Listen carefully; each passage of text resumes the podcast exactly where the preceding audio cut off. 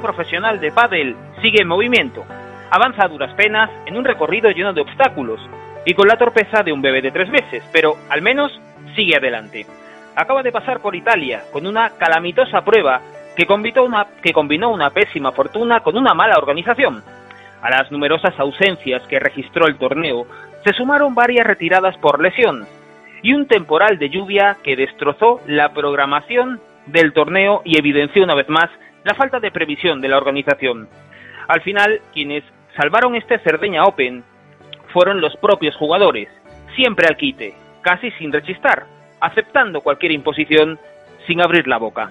Con moqueta mojada, cristales húmedos, escenarios diferentes, retrasos en los partidos y doble ronda en la misma jornada, lo deportivo acabó coronando a dos parejas que hasta ahora no habían estrenado palmarés en este extraño curso.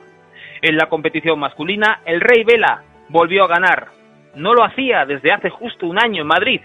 Mucho tiempo para este mito viviente que, sin embargo, supo emerger en esta señalada cita, el debut del circuito profesional en Italia para colocar su pica en un nuevo territorio. El himno nacional argentino sonó en Cagliari y conmemoró la nueva conquista del de Peguajó.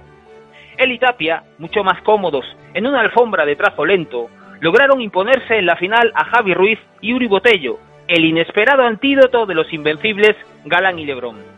Sin embargo, pese al triunfo, la alianza de Vela y Tapia no termina de despegar.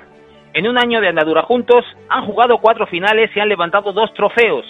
La pareja se agita sin descanso con continuos cambios de posición que evidencian que para cualquiera de los dos, jugar en la derecha es casi un castigo. El cuadro femenino de Cerdeña añadió una nueva pareja campeona a la lista de ilustres de este 2020. Gemma y Lucía ya habían rozado el título este curso y en Italia acabaron consiguiéndolo. Las vencedoras dejaron fuera en cuartos a las Ases, las únicas bicampeonas de la temporada, y derrotaron en la final a Marrero y José María tras levantar dos bolas de partido en contra en un dramático tiebreak del tercer set. Pese a la derrota, la figura del partido fue la jugadora canaria.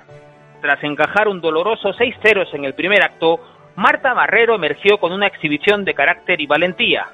Se hizo dueña del escenario, ni siquiera un esguince de tobillo pudo frenarla. Coja de su pie derecho durante todo el tercer acto, acabó por atemorizar a sus contrarias, que si no perdieron fue porque tuvieron más acierto en el momento clave. Marta y Paulita no ganaron el título, pero recuperan la pole en la Race 2020 de un curso al que, en contra de lo que ocurre en la competición de hombres, nadie le coge las riendas. Todas las parejas del top 5 han estrenado ya sus vitrinas.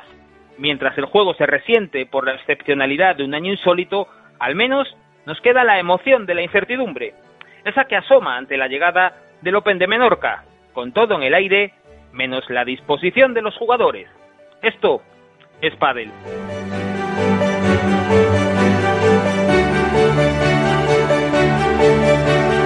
Esto es Padel.